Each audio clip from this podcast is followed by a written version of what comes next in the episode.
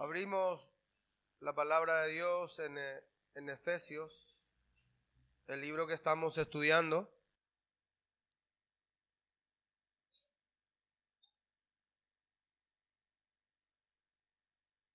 Y hoy nos toca el segundo párrafo de este libro, de esta carta, una de las más maravillosas, una de las cartas más impactante que el apóstol Pablo escribió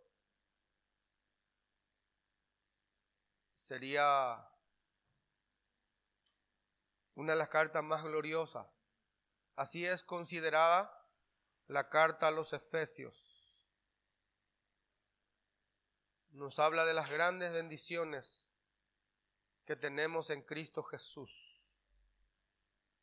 Pero también nos habla de las responsabilidades que tenemos con esas bendiciones. Tenemos bendiciones, sí, en Cristo. Pero también tenemos responsabilidades con esas bendiciones. El Señor no te da sus bendiciones y que lo uses como quiera, sino que Dios nos da sus bendiciones, pero también nos exige una responsabilidad con respecto a esas bendiciones. Y hemos estudiado el primer capítulo del 3 al 14 de doctrinas maravillosas que la Biblia nos enseña, del que el Padre nos eligió antes de la fundación del mundo, que el Señor Jesús nos redimió con su sangre preciosa en la cruz del Calvario y que el Espíritu Santo nos selló para como herencia suya. Pablo cuenta eso en estos primeros versículos y ante este conocimiento de una verdadera doctrina, de la verdadera teología, él explota en oración. Y el versículo 15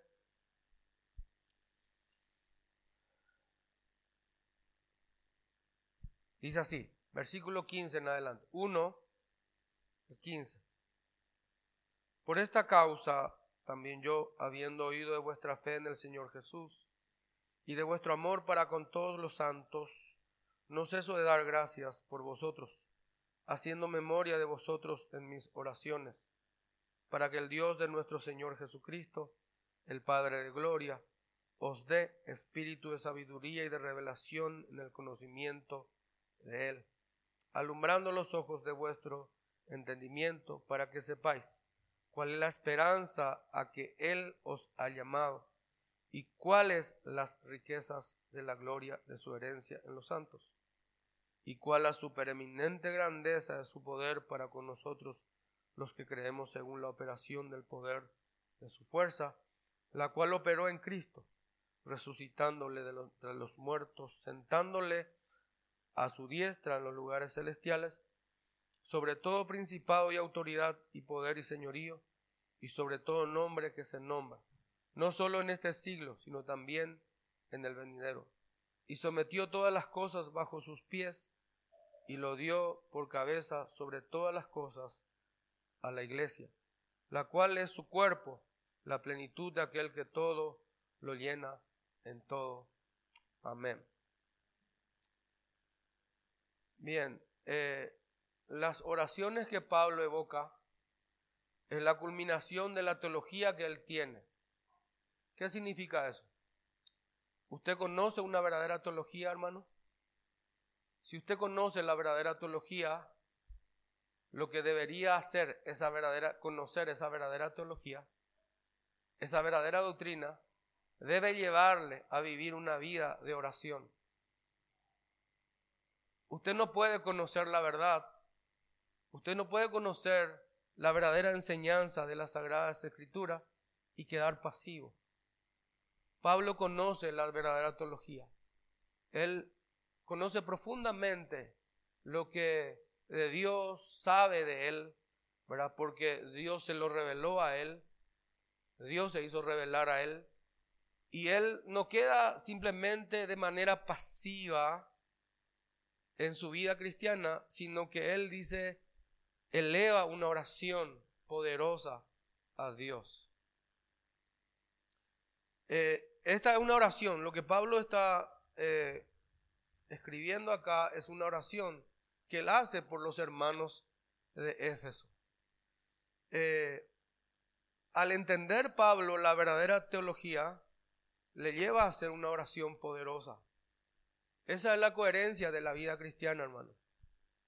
El conocimiento de las sagradas escrituras nos debería llevar, nos debería llevar a tener una vida de oración.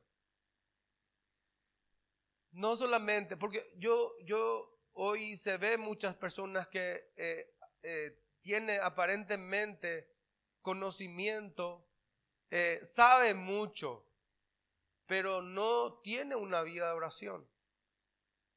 No sirve entonces tal conocimiento. No sirve. Porque Dios quiere darse a entender, a conocer a cada uno de nosotros. Y debemos saber, hermanos, si usted no conoce, no conoce la verdadera teología, porque a veces nosotros creemos que la teología es solamente para los estudiosos, para los que van en, la, eh, en el instituto en algún curso teológico. Eh, la teología es, cada uno de los que estamos aquí tenemos nuestra teología. Debemos entender eso. Y dependiendo de la teología que usted tiene, usted va a orar. Y usted ora, y si no tiene una verdadera teología, no tiene un verdadero conocimiento, porque teología es conocer a Dios. ¿Qué conoce usted de Dios? ¿Y de dónde, conoce, de, dónde, de dónde tiene ese conocimiento que tiene de Dios? ¿De dónde tiene? ¿De lo que escuchó? ¿De que, de lo que le dijeron allí? ¿De lo que leyó en algún libro? ¿O realmente tiene la teología que la Biblia enseña? Esa es importante tener, porque todos tenemos, como dije, tenemos teología. Todos somos, tenemos cierto conocimiento de Dios.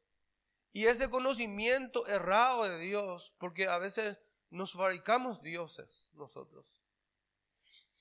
Y eh, ese conocimiento de ese Dios, y ahí nosotros pedimos, eh, oramos. Por eso a mí me gustaría, por ejemplo, escuchar, como dije una vez, sus oraciones, por ejemplo. Me gustaría escuchar. ¿Usted ha analizado sus oraciones? ¿Alguna vez? He dicho, ¿qué es lo que yo oro? ¿Qué es lo que pido a Dios? ¿Qué es lo que ¿Cuáles son las expresiones de, de mis oraciones? Usted ha hecho, hermano, yo he decidido estudiar la Sagrada Escritura. Y a medida que voy estudiando, hermano, he evaluado mis oraciones y he encontrado que mis oraciones eran muy egoístas. Oraciones que solamente era pedir para mí. Era pedirle a Dios que saque todos los obstáculos que tengo en la vida. Y he visto que estas oraciones no eran bíblicas, no eran lo que realmente la forma en que uno debe orar a Dios. Porque si yo conozco verdaderamente a ese Dios que enseña las sagradas escrituras, hermano, no le voy a andar exigiendo cosas. No le voy a estar reclamando cosas. Si yo sé quién es el Dios que me enseña la Biblia, yo no le voy a estar ordenándole a Él que haga tal o cual cosa. Y mucha gente, mucha gente hoy quiere determinar, quiere declarar, quiere estar exigiéndole a Dios que haga esto, que me sane, que me prospere, que haga esto, que haga lo otro. Le exijo a Dios. Si usted le conoce al Dios verdadero, al Dios que enseña la Sagrada Escritura, usted no va a tener tal actitud. Y me ha llevado el estudiar la Sagrada, me ha llevado a evaluar cómo estoy orando, cómo estoy orando, qué le pido a Dios. Hoy ya procuro pensar más en el otro, porque Pablo aquí no estaba en buenas condiciones para estar teniendo esta oración. Él no estaba orando por su libertad. Él no estaba orando para que le vaya mejor. Él estaba haciendo una oración. Y esto es la oración que Dios quiere que tengamos. La oración es el índice de los sentidos y valores que tenía el apóstol Pablo. ¿Qué es lo que valoraba él realmente? Y en las oraciones, en las oraciones reflejamos qué es lo que valoro, qué valoro. Por eso, hagamos una evaluación de nuestra oración y ahí va a determinar qué valora usted. Y usted va a encontrar que siempre ora por usted nomás. Bueno, usted es egoísta, hermano. Usted es egoísta. Reconócelo. Pablo no está llevando a que la verdadera oración tiene que centrarse en nosotros. La verdadera oración se centra en los demás, en otras personas. Es una oración de intercesión. La oración del espejo de la vida interior. La oración refleja el conocimiento del Dios verdadero. Como dije, Pablo del 1 al 14 nos muestra que somos las personas más ricas del mundo. En estos primeros versículos del capítulo 1, Pablo nos, nos enseña que cuán rico somos nosotros en las bendiciones y que a veces no nos damos cuenta, no nos damos cuenta y seguimos pidiéndole a Dios más bendiciones. No, Pablo dice que ya no hay una bendición mayor que la que tenemos ya, que es Cristo Jesús. Es el valor que tenía Pablo, que Cristo Jesús era eh, el valor más grande que tenía él.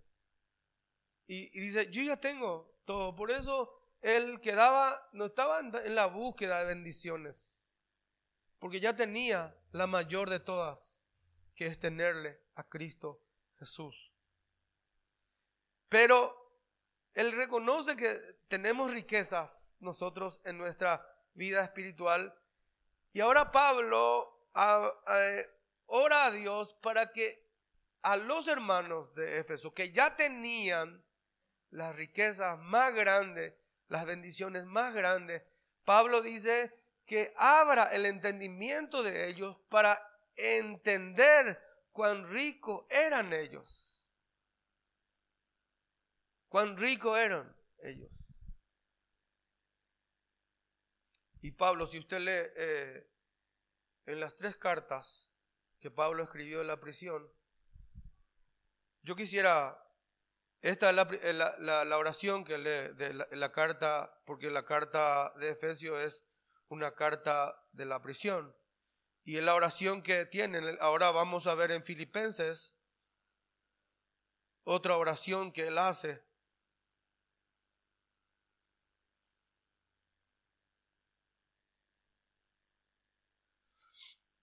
Y él dice en el versículo capítulo 1, versículo 9 dice, "Y esto pido en oración, que vuestro amor abunde aún más y más en ciencia y en todo conocimiento, para que aprobéis lo mejor a fin de que seáis sinceros e irreprensibles en el día de Cristo, llenos de fruto de justicia, que son por medio de Jesucristo para gloria y alabanza de Dios.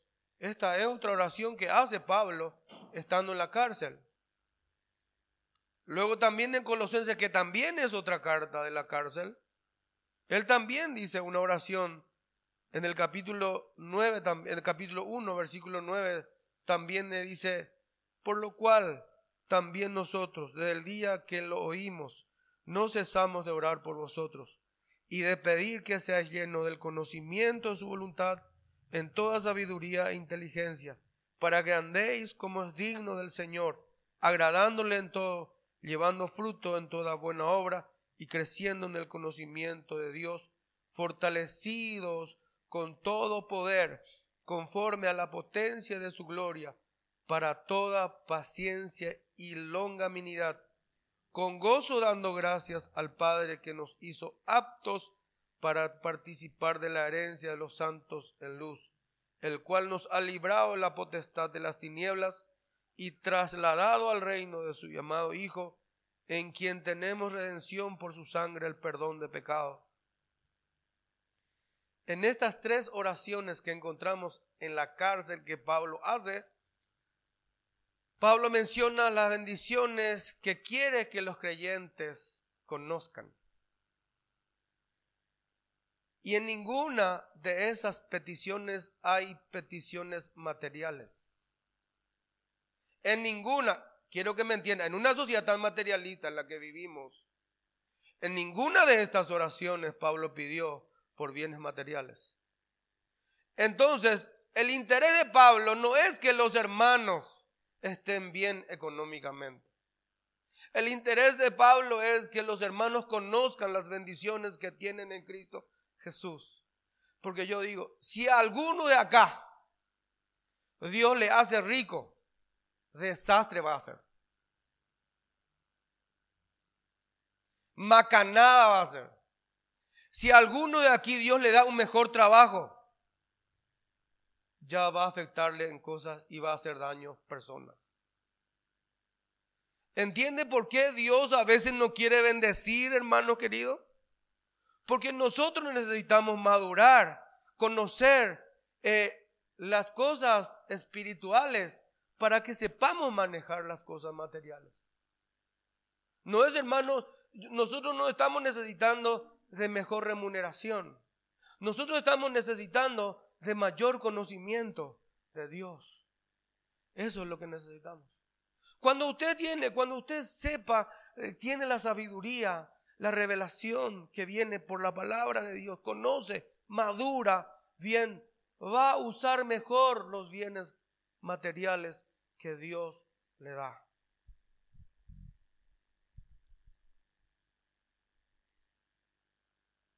Pablo en sus oraciones no pide lo que no tenemos, sino que pide que Dios abra los ojos de nuestro corazón para que sepamos lo que ya tenemos en Cristo, lo que ya tenemos. Eso es lo que necesitamos, que Dios abra nuestro entendimiento y podamos vivir una vida cristiana próspera. Vida cristiana próspera. Vida cristiana bendecida. Tenemos ya, pero a veces porque estamos cegados, no estamos entendiendo y vivimos en la pobreza espiritual. Vivimos en una, en una mediocridad espiritual por desconocer, porque no nos abre, eh, no, no, no, nuestro entendimiento no está abierto para conocer lo que ya tenemos en Cristo Jesús. Pablo Ahora en el versículo 17 dice así, para que el Dios de nuestro Señor Jesucristo, el Padre de Gloria, os dé espíritu de sabiduría y de revelación en el conocimiento de Él. La mente natural no puede discernir las cosas espirituales. Y, y eso es lo que tenemos que nosotros. Pablo dice que él quería que los cristianos tengan espíritu de sabiduría. Necesitamos, hermanos, que esa, esa actitud por las cosas eternas, por las cosas celestiales tengamos. Nosotros estamos teniendo eh, una actitud diferente a lo que Dios realmente quiere. Nuestra búsqueda no está en las cosas celestiales. Nuestra búsqueda está en cosas materiales. Debemos reconocer esto delante de Dios. Estamos muy afanados por esas cosas. No estamos afanados realmente por lo que debemos. Agua. No estamos afanados realmente por lo que Dios quiere que nos afanemos.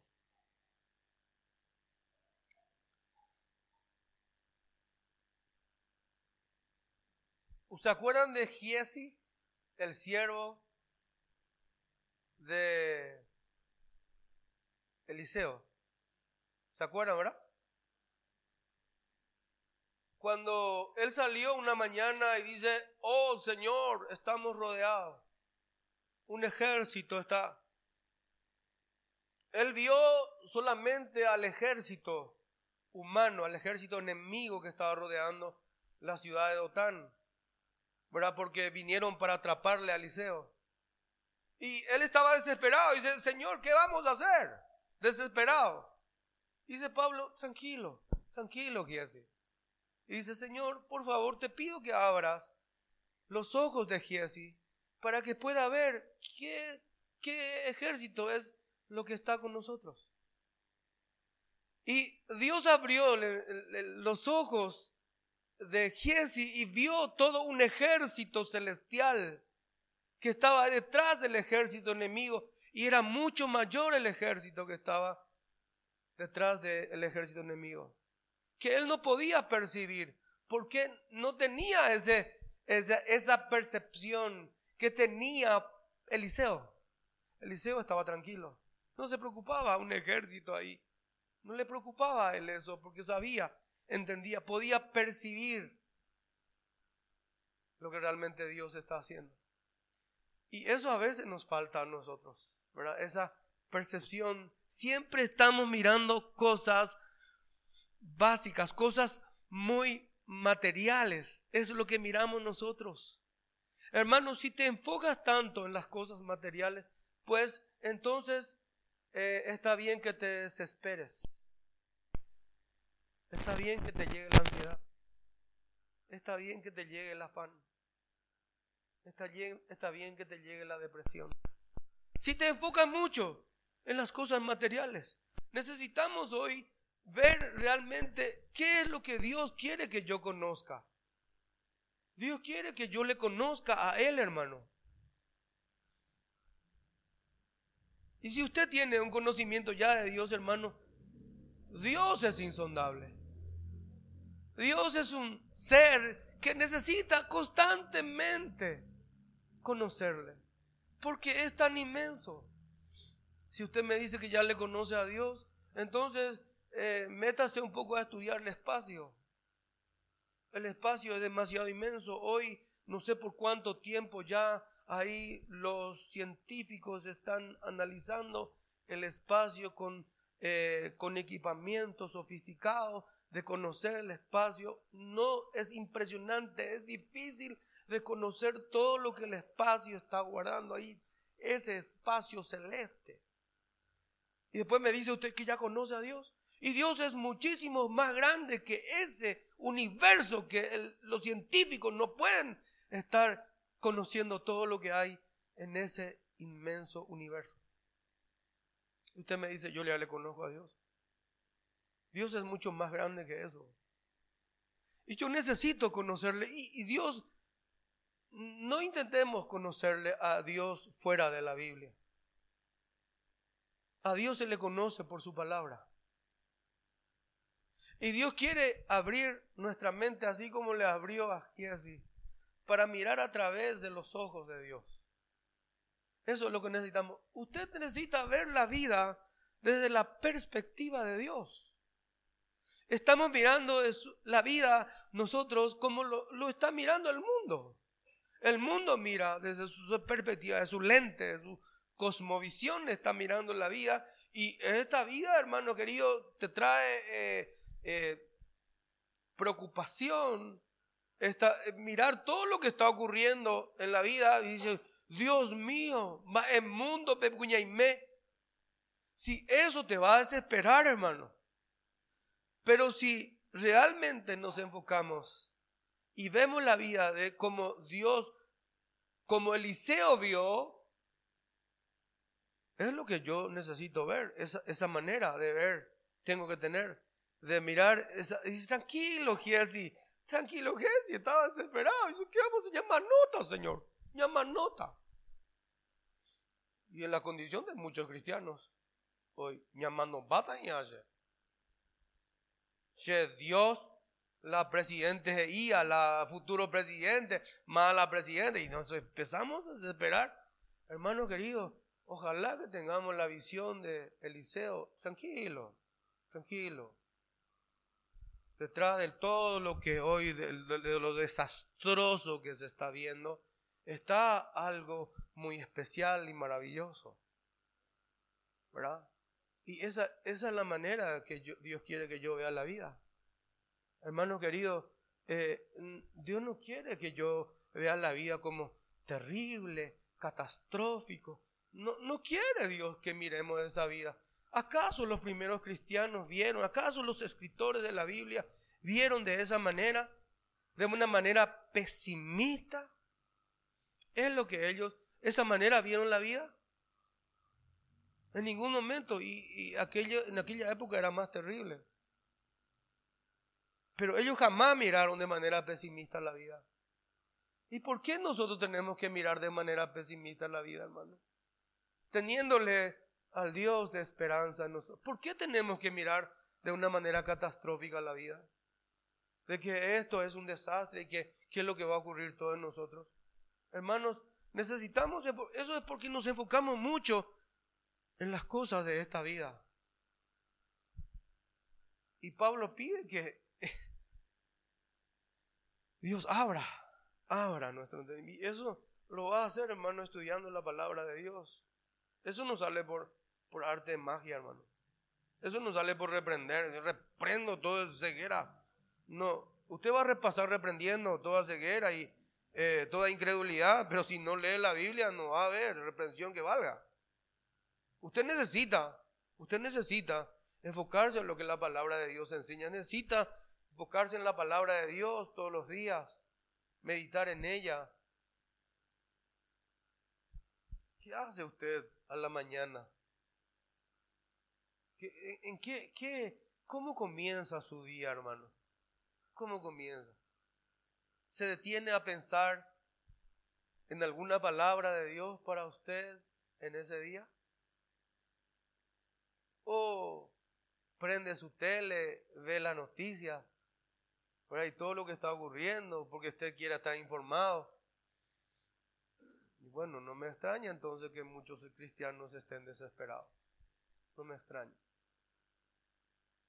Porque nos falta ese, Pablo dice, yo quiero que ustedes tengan sabiduría.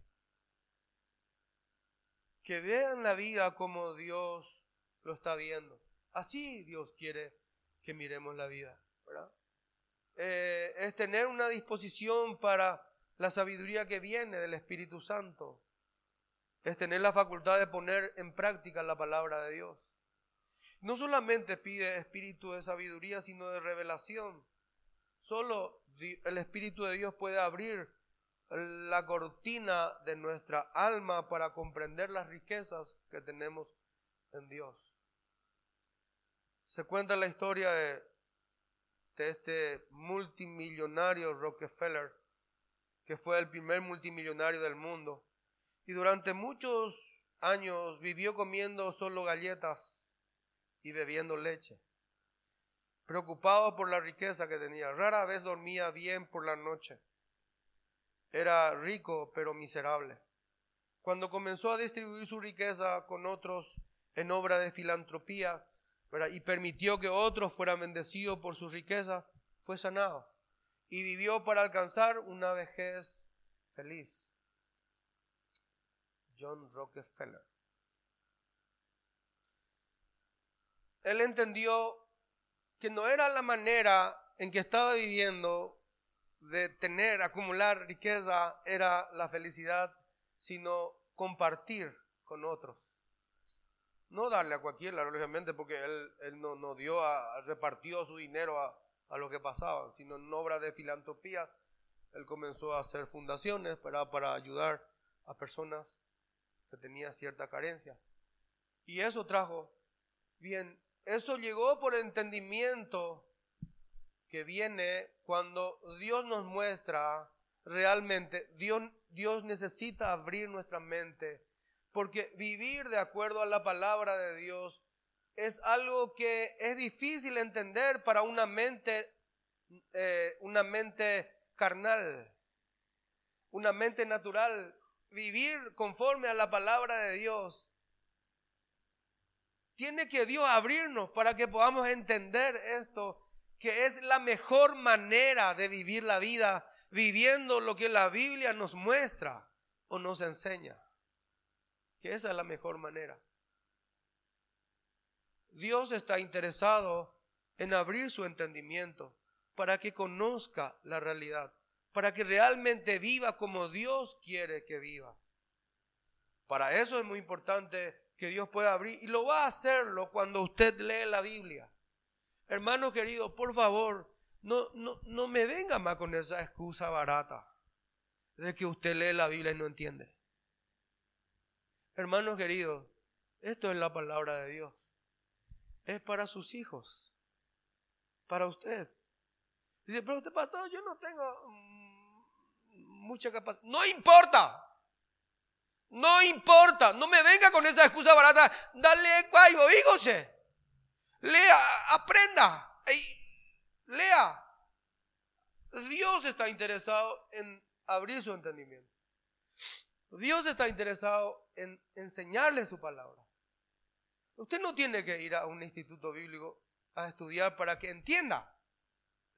Voy a hablar con el hermano Luis David para que, a ver si no entiendo, a ver si no se me abre, para que me lleven el instituto. Esas son excusas baratas para no leer su Biblia.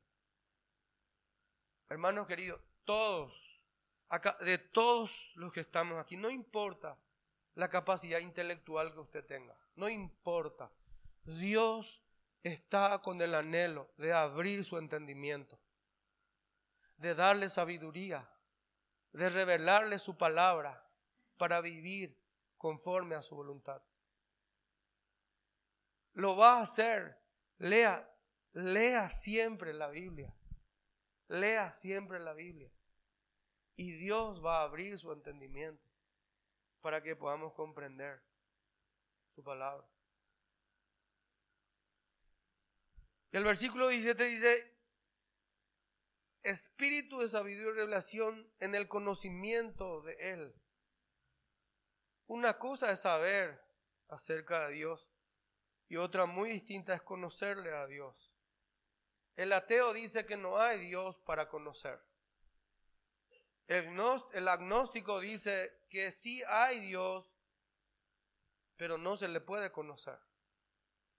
Pero Pablo encontró a Dios en la persona de Jesús y comprende que el hombre ni siquiera puede conocerse a sí mismo si no se conoce, si no le conoce a este Dios que tenemos. El conocimiento de Dios es esencial. ¿Me escuchó, verdad? Es primordial en nuestra vida.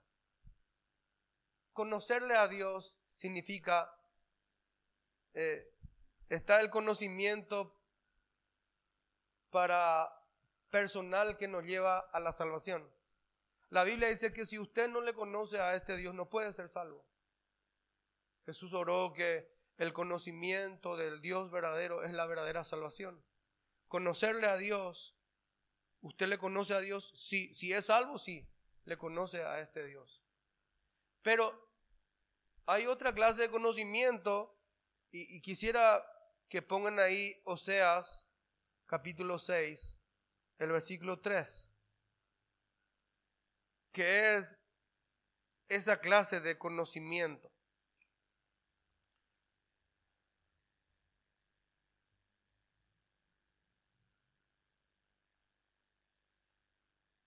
¿Qué dice?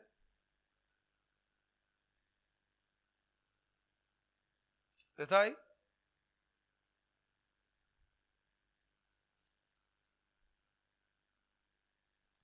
Dice, y conoceremos y proseguiremos en conocer a Jehová. Como el alba está dispuesta su salida, y vendrá a nosotros como una lluvia. Eh, como la lluvia tardía y temprana. Conoceremos a Dios y proseguiremos en conocerle. A eso se llama santificación, hermano. Conocerle y seguir conociéndole. ¿Entiende usted? ¿Entiende este versículo? De, ¿Usted es salvo? Bueno, ¿le conoce a Dios? Bueno, hay que proseguir en conocerle. Hay que seguir conociéndole todavía no, no, no, no, no, no conoce y es imposible, imposible va a ser imposible. Como dije una vez, una vez leía a un escritor que dijo que una de las cosas que se van a hacer en el cielo es conocerle a Dios. Una de las cosas que, una de las actividades que no, no va a ser todo como muchos piensan que vamos a estar cantando todos los días ¿verdad? Porque eso pues muchos piensan, ¿verdad? Que vamos a estar sentados ahí como estamos acá, ¿verdad? Todo el tiempo, por los siglos de los siglos, cantando a Dios, ¿verdad?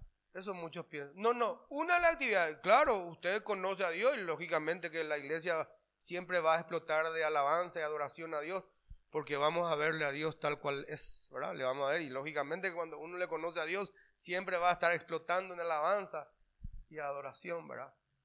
Cierto. Pero también es otra parte es conocerle a Dios, seguir conociéndole a Dios y que va a ir por los siglos de los siglos y jamás llegaremos a conocer todo a Dios. Porque Dios es inmenso. Y ese proceso de conocerle y proseguir conociéndole, bien, eso se llama santificación. Y eso ahí yo tengo que ir conociendo, ampliando mi conocimiento de Dios y eso lo hace la Biblia, la palabra de Dios. Para que no me equivoque, para que no esté escuchando a, dioses, a, la a predicación que habla de dioses falsos. Porque en la iglesia cristiana se predica de dioses falsos, que no es el Dios que habla la palabra de Dios. No es el Dios en que yo le ordeno y Él tiene que hacer todo. No, no es el Dios en que mi oración puede cambiar su opinión. Una de las cosas de, que dice, pero Dios, por favor, cambia tú. No, Él sabe lo que hace. Y yo no, con mi oración no le estoy pidiéndole que cambie su procedimiento. No le estoy pidiendo. Yo me estoy sometiendo. Con la verdadera oración me estoy sometiendo al Dios soberano y omnipotente, maravilloso. Al Dios que tiene todo el control. Me estoy sometiendo a Él. Yo no le voy a pedir, y, pero te dicen por ahí que tenés que pedirle y Dios tiene que estar obligado a hacerlo. No, esos son dioses falsos. Por eso es que yo necesito conocerle a este Dios, seguir conociéndole. Pero también Pablo dice una cosa muy importante en 1 Corintios 13, 9. Otra clase de conocimiento que vamos a estar teniendo también que eso va a ser en el futuro, ¿verdad? Hoy yo le conozco a Dios y prosigo conociéndole a través de su palabra. Le conocí con la salvación, prosigo conociéndole a través de la santificación, pero aquí Pablo dice también otro conocimiento que dice en Primera de Corintios 13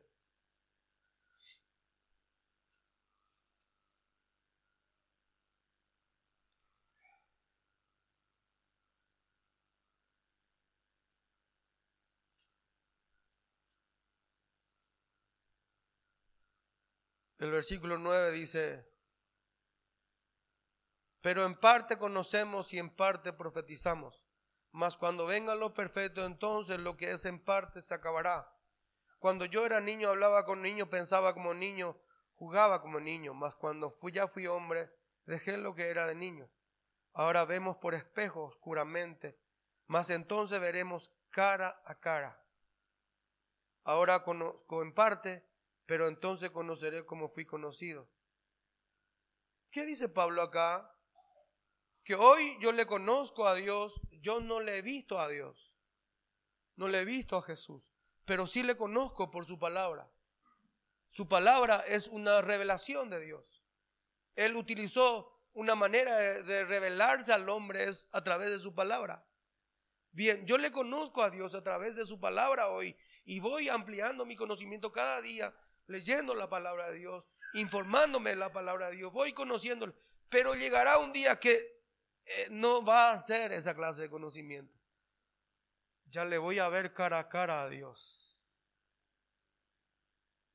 Va a, haber un momento en donde voy a estar en la presencia de Dios, voy a verle tal cual Él es. Eso se llama glorificación. Y tenemos que seguir creciendo en esto. Conocerle a Dios. Necesitamos enfocarnos en Dios, hermano. Necesitamos conocerle a Dios. Muchos de nuestros problemas van a ir siendo reducidos en nada cuando más nos enfocamos en Dios. Cuando más estamos informándonos de Dios. Ya muchas cosas van a ir desapareciendo, muchas cosas van a ir quedando atrás por ese conocimiento del Dios maravilloso que tenemos. ¿Qué más dice Pablo en su oración aquí en el versículo 18? Alumbrando los ojos de vuestro entendimiento para que sepáis cuál es la esperanza a que Él os ha llamado y cuáles las riquezas de la gloria de su herencia en los santos. El cristiano es un cristiano de esperanza. No es un cristiano que trae siempre malas noticias. No es un cristiano que siempre lleva a desanimar a las personas. El cristiano no es esa clase de persona. Bueno, el verdadero cristiano. El verdadero cristiano siempre tiene ánimo. El verdadero cristiano siempre lleva esperanza donde va. Porque a eso Dios nos ha llamado. El mundo en que en esa época que vivía Pablo era un mundo que eh, creía que nacer no era la mayor felicidad, era morir al nacer. Ese es el concepto que tenía la gente en la vida. En la época de Pablo no había ninguna clase de esperanza en la gente, en la sociedad en la que vivía Pablo. Y Pablo dice que los creyentes, sin embargo, tenemos futuro glorioso. Nosotros no podemos andar eh, trayendo desánimo a la gente, eh, trayendo malas noticias. No podemos, no podemos andar quejándonos. Porque una, una persona con esperanza jamás se va a quejar. ¿Usted ha visto una persona que tiene esperanza quejándose? Solamente las personas desanimadas se quejan. Las personas que no puede ver ahí más allá de sus narices, no puede ver, esas personas son los que se quejan. Por eso es que nosotros nos quejamos. Dios, Pablo dice, yo quiero que ustedes puedan realmente entender que Dios puede alumbrar los ojos de buen entendimiento para que entiendan la esperanza que Él nos ha llamado. No solamente la esperanza que tenemos en el cielo, ya en mí, en mí hay una esperanza. Cristo está en mí. Cristo es esperanza, mi hermano. Dígame, amén. Cristo es esperanza. Y no puede ser usted portador de malas noticias, portador de desgracia, portador de quejas, portador de hablar mal de gente, de político, de, personas. Hermano, que dejen que los políticos hablen de la política nosotros no vamos a estar y depositados porque nosotros no tenemos nuestra esperanza y la gente se frustra porque ha puesto su esperanza en personas, han puesto su esperanza en políticos. Por eso la gente se frustra. Por eso dice, ya no tenemos esperanza porque siempre el que sube nos defrauda. Y bien, eso es para aquellas personas que han puesto su esperanza en políticos, en los gobernantes, pero mi esperanza no está en Él. No está, no está en que me paguen un mejor sueldo. Mi esperanza no está en eso. Mi esperanza no está en mi trabajo, que mañana cuando me ascienda voy a... No, no está mi esperanza en eso. No debe estar tu esperanza en eso. Nuestra esperanza está en Cristo Jesús.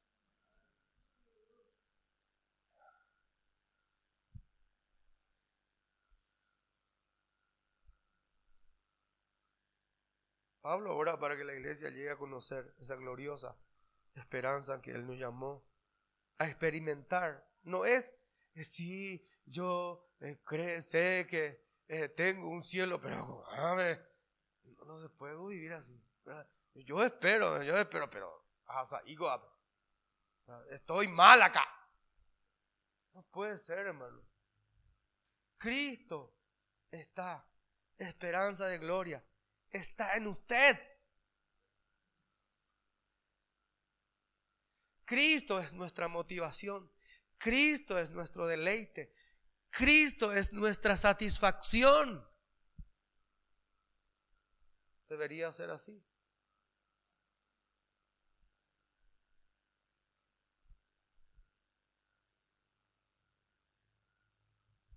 Y sí, y luego vamos a pensar en esa esperanza maravillosa que tenemos. ¿Verdad? Nosotros, hermanos queridos, y, y, la muerte, a los primeros cristianos, la muerte no era un problema para ellos. Ellos no le tenían miedo a la muerte. ¿Verdad? Ellos, eh, morir era para ellos, si, vamos a morir por Cristo, pues entonces, amén. Estamos dispuestos a morir. No era frustración para ellos morir, hermano. Es que demasiado hoy nos frustra el llama no bata, amba épico, llama no a te oigo. ¿Por qué es lo que nos estamos desesperando? Porque eh, pasó algo y casi me morí. Y ya nos ponemos mal por eso. Le tenemos pues, con miedo a la muerte. Y si por ese miedo a la muerte perdemos la esperanza, hermano. Si, si me pasa algo y si me muero y si... Seamos sinceros, hermano. Demasiado temor tenemos. Piensa que Dios se va a equivocar y piensa que Dios no tiene el control de sostenerle a usted. Y que si muere y si pasa esto, no se va a recuperar usted. Esas son las mentiras del diablo. Eso es porque no estamos enfocados en la esperanza.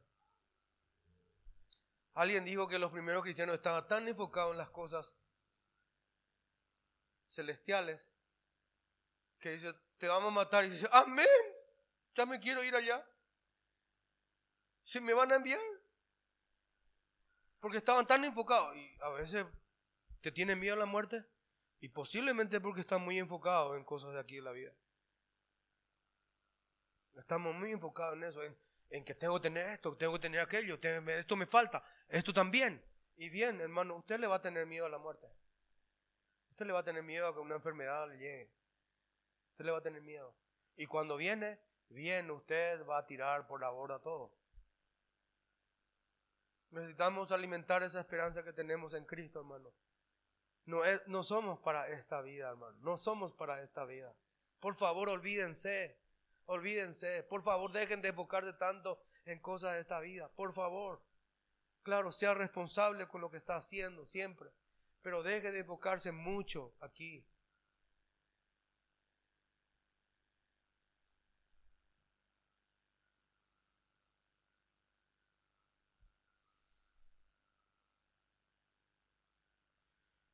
No solamente Pablo pide que sepan ellos la esperanza que Él los ha llamado, sino también y cuáles las riquezas de la gloria de su herencia en los santos.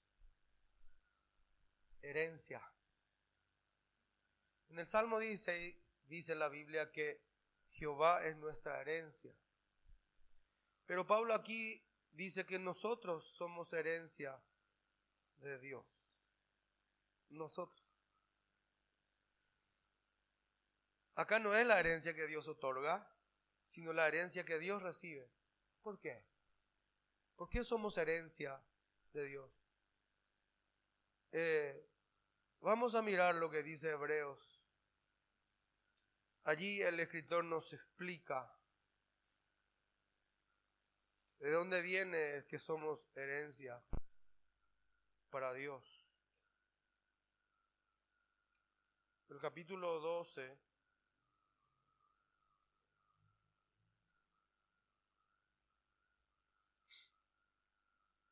el versículo 2 dice, puesto los ojos en Jesús, autor, el autor y consumador de la fe. el cual con el gozo puesto delante de él, ¿cuál es ese gozo puesto delante de él? ¿Qué es ese gozo que se puso delante de Dios, mostrándole a Dios y dice, mira, mira Jesús, este es el gozo tuyo? ¿Cuál es el gozo? Verle a usted salvo, hermano. Verle a usted salvo. Y verle a esas numerosas personas que están hoy en el cielo siendo salvas. Ese fue el gozo puesto delante de él. Dice, mira Jesús, esto es lo que vas a lograr si morís en la cruz del calor. Y ese gozo puesto viendo millares de personas convertidas, salvas para Dios. Bien, Cristo dio su vida. Y ahí dice, donde delante de él sufrió la cruz, menospreciando el oprobio, y se sentó a la diestra del trono de Dios.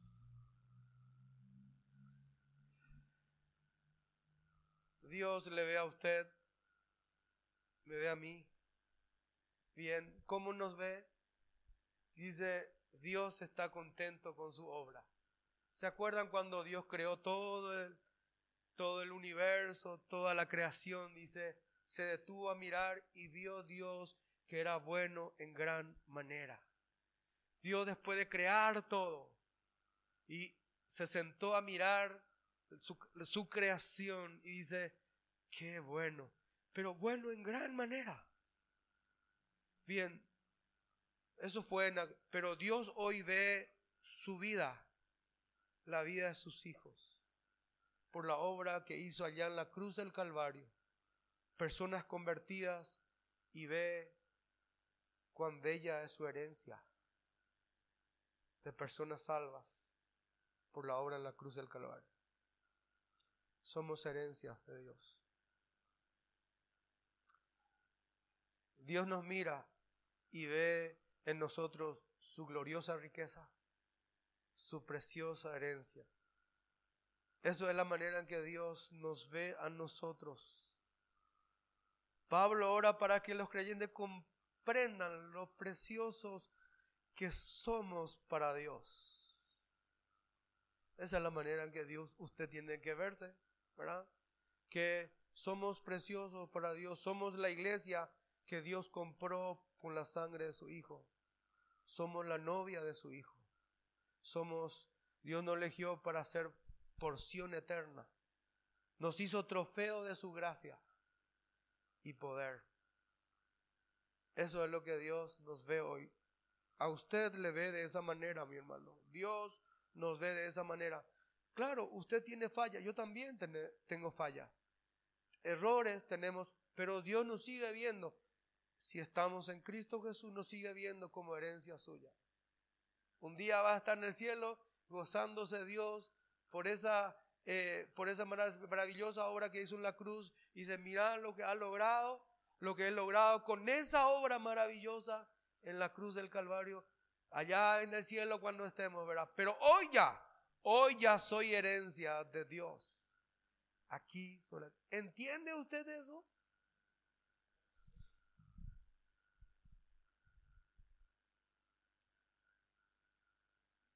Somos la riqueza de Dios. Somos un regalo de Dios. Somos el tesoro de Dios. La niña de los ojos de Dios. El deleite de Dios. Somos hijos, herederos, coherederos. Santuarios somos. Somos ovejas. Eso somos nosotros. Así nos ve Dios en Cristo Jesús. No es eso de, oh, yo soy hijo de Dios. Oh, No, no. Por favor. No es para eso. Yo ahora entonces voy a... No. Conocer esto, que somos herencia de Dios, nos debe llevar a la humillación delante de Él. A inclinarnos ante Él y decirle gracias Dios. En realidad nada merezco de ti, pero hoy me has hecho herencia tuya. Un día voy a estar en el cielo contigo. Gracias, no merezco, no merezco. Pero voy a estar en el cielo. porque soy herencia tuya. En Cristo Jesús soy esto. ¿No vienen todos los niños? Entonces seguimos.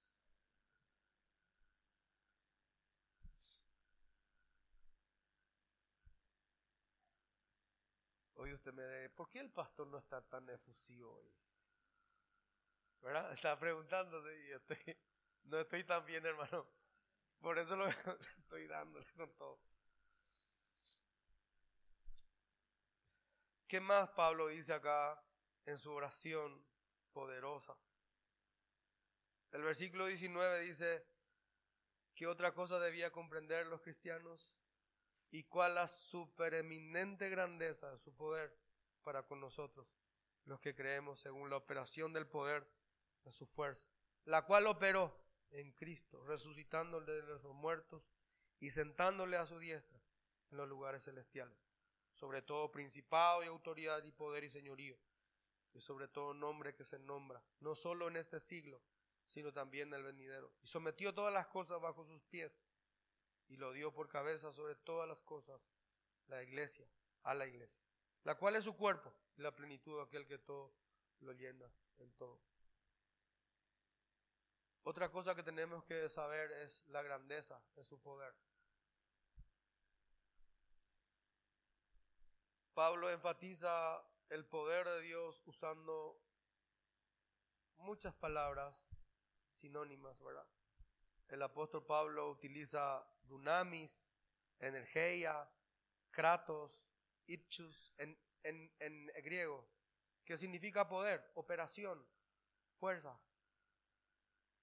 ¿Para qué Pablo utiliza diferentes eh, palabras para hablar del poder de Dios? Para demostrarnos cuán inmenso es el poder que Dios ha puesto a disposición de su iglesia.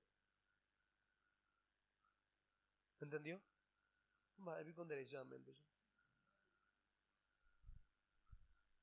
Amén. Dije, Señor, qué maravilloso. Poder está a mi disposición había sido, Señor, dame poder, dame poder. Había sido, ya me dio. Ya me dio. Ya me dio. Yo necesito conocer la grandeza de ese poder. Ya lo tengo. Ahora, si yo le pregunto a usted, ¿cuál es la mayor demostración del poder de Dios? Alguno cuando entran los niños dice, gloria a Dios. ¿Cuál es la mayor demostración del poder de Dios? ¿Usted ha, visto en la Biblia el poder de Dios a través de la Sagrada Escritura? Sí, he visto, hermano. Abierto el mar rojo, liberando al pueblo de Dios de la esclavitud del imperio, del imperio egipcio con una vara, alimentándole al pueblo por 40 años en el desierto sin tener nada. En la vida de Jesús he visto el poder de Dios hablándole al viento, a las olas y calmándose, diciendo a los muertos que se levanten y se ha levantado. ¿Cuál es la mayor demostración del poder de Dios? ¿Entiende usted? ¿Sabe usted cuál es la mayor demostración del poder de Dios? ¿Dónde se demuestra que Dios es inmensamente poderoso? ¿Cuál sería?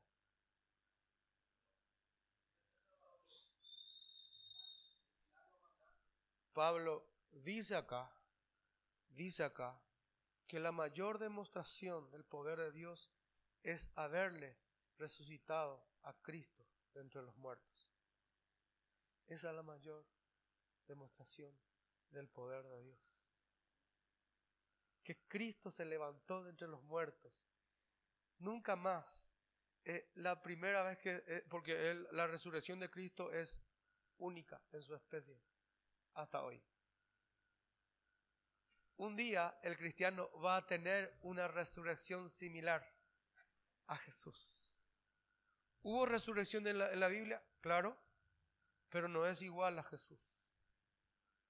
No fue igual. La, única, la resurrección de Jesús es única hasta el momento. va a haber una resurrección donde el cristiano muerto se va a levantar de la tumba. Porque el mismo poder que levantó a Cristo también lo va a hacer. El mismo poder que levantó, por eso la iglesia tiene el poder, por eso sigue convirtiéndose gente, hermano. Porque ese poder que operó en la resurrección de Cristo, bien, ese poder sigue en la iglesia. Es de usted. Está en usted. Ese poder que operó en Cristo para levantarle los muertos está en el cristiano. Aleluya. Gloria a Dios. ¿Hay algún obstáculo que pueda contra usted? ¿Hay algún poder que pueda contra usted? ¿Hay algo que el diablo puede hacer y detener la obra de Dios en su vida? ¿Hay algo? No, Pablo dice que es inmensamente grande el poder que Dios ha dotado a cada cristiano. Porque el poder que resucitó a Cristo entre los muertos está en su iglesia, está en la vida del cristiano. Qué glorioso es saber esta verdad. En usted mora el poder mayor.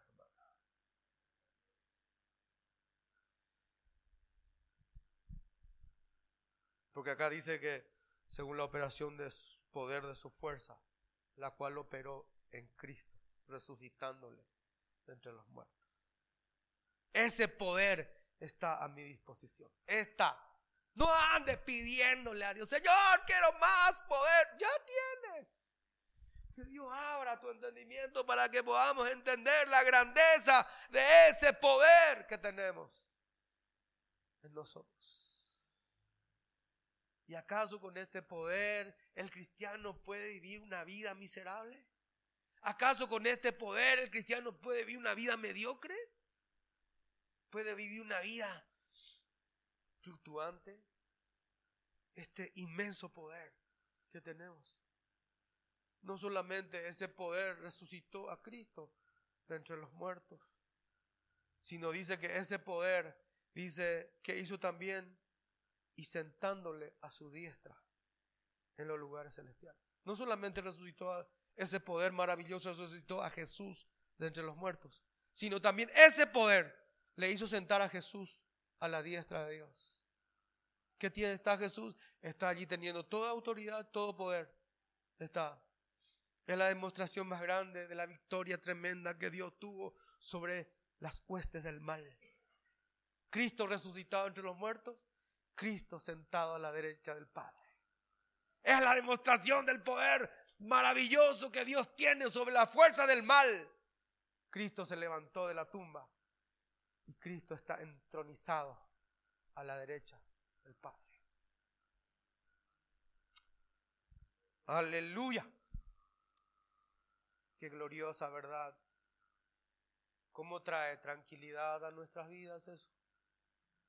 cómo trae sosiego y paz a nuestra vida saber que Cristo está entronizado, Cristo está sentado en el trono. Qué verdad maravillosa.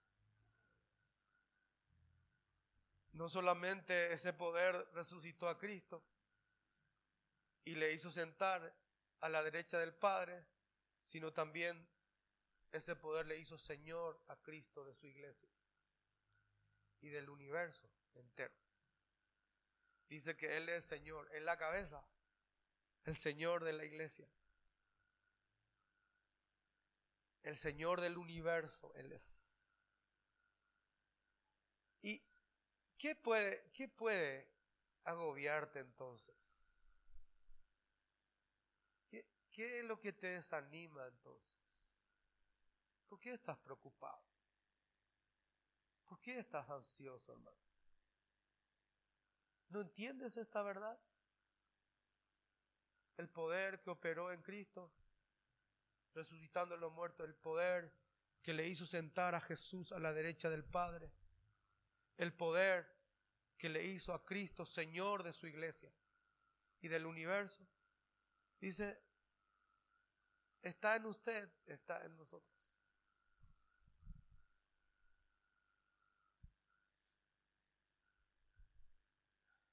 Qué maravillosa verdad.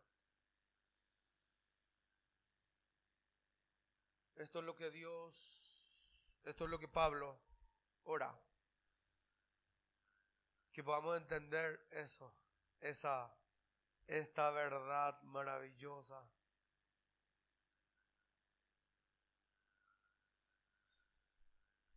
Bien, a la luz de lo que Pablo pidió en oración, analizando esto, analizando a la luz de lo que Pablo oró, quiero hacerte esta pregunta. ¿Cómo califica usted su vida espiritual? A la luz de esto, de la oración de Pablo, ¿cómo califica su oración usted? A la luz de lo que Pablo está diciendo acá. ¿Ha disfrutado usted de la riqueza que tiene Cristo? ¿O se pasa quejándose? ¿O se pasa ahí eh, buscando otra cosa? ¿Disfruta de las bendiciones que ya tienes en Cristo? ¿Ha crecido en su relación con Dios últimamente? ¿O anhela usted crecer? ¿Anhela usted conocerle más a Dios? O se queda nomás, dice, bueno, yo voy a quedarme nomás con lo que me van enseñando, lo que me van diciendo. ¿Con eso se quiere quedar usted? ¿Conoce cada día más a Dios? ¿Tiene usted hambre de Dios? ¿Entiendes la esperanza de tu llamado? ¿De dónde te llamó Dios? ¿Cómo te llamó? ¿Y dónde te llamó Dios?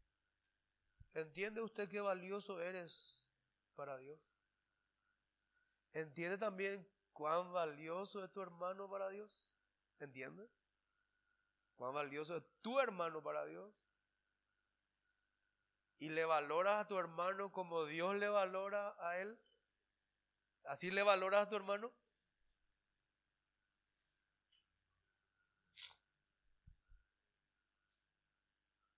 ¿Has experimentado prácticamente el poder de la resurrección en su vida? ¿Usted ha experimentado ese poder de Dios? Que está en usted. Deje de pedir poder, hermano. Ya está, Dios le ha dado ya ese poder. Dios le ha dado. Disfrute Pídale a Dios que le haga entender que usted ya tiene ese poder en Cristo Jesús. Bien. Ya llegaron los niños.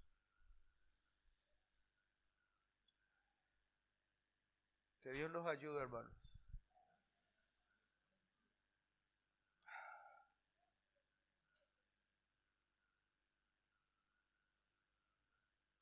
Hoy mi oración ha cambiado, hermano.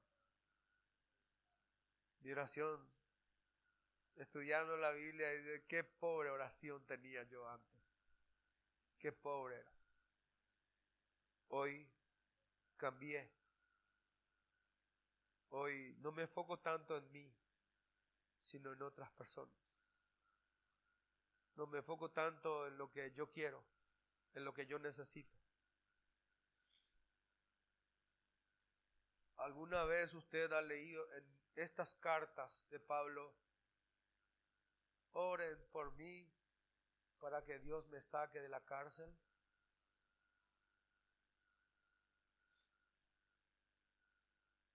Seamos sinceros, hermano. Nosotros le pediríamos a los hermanos que oren por nosotros para que nos saque de la cárcel. ¿Verdad? Si, tú, si usted estaba en esa condición de Pablo, hermano, pero a mí no se hace mi agua. Pablo nunca dijo eso. Y él era una persona de oración. Y no digo que Dios me saque de la cárcel. Hermanos, le pide a Dios que le saque del problema que tiene para que le sirva mejor. Le pide eso a Dios. Señor, y a mí no con problema. Mi esposa, mi esposo, Señor, es un problema. Y vamos a servirle mejor, ¿verdad? Señor, el obstáculo que tengo, Señor, no puedo servirte. No, no. Pedirle a Dios, hermano, de manera diferente. Que Dios te ayude a servirle a pesar de los obstáculos que tienes. Esa es una oración, realmente. Vamos a ponernos de pie.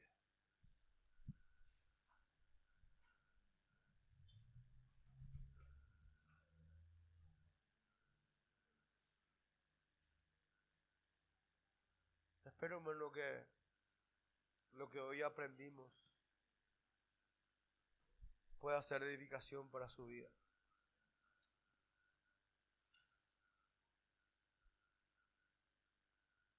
Es maravillosa la palabra de Dios.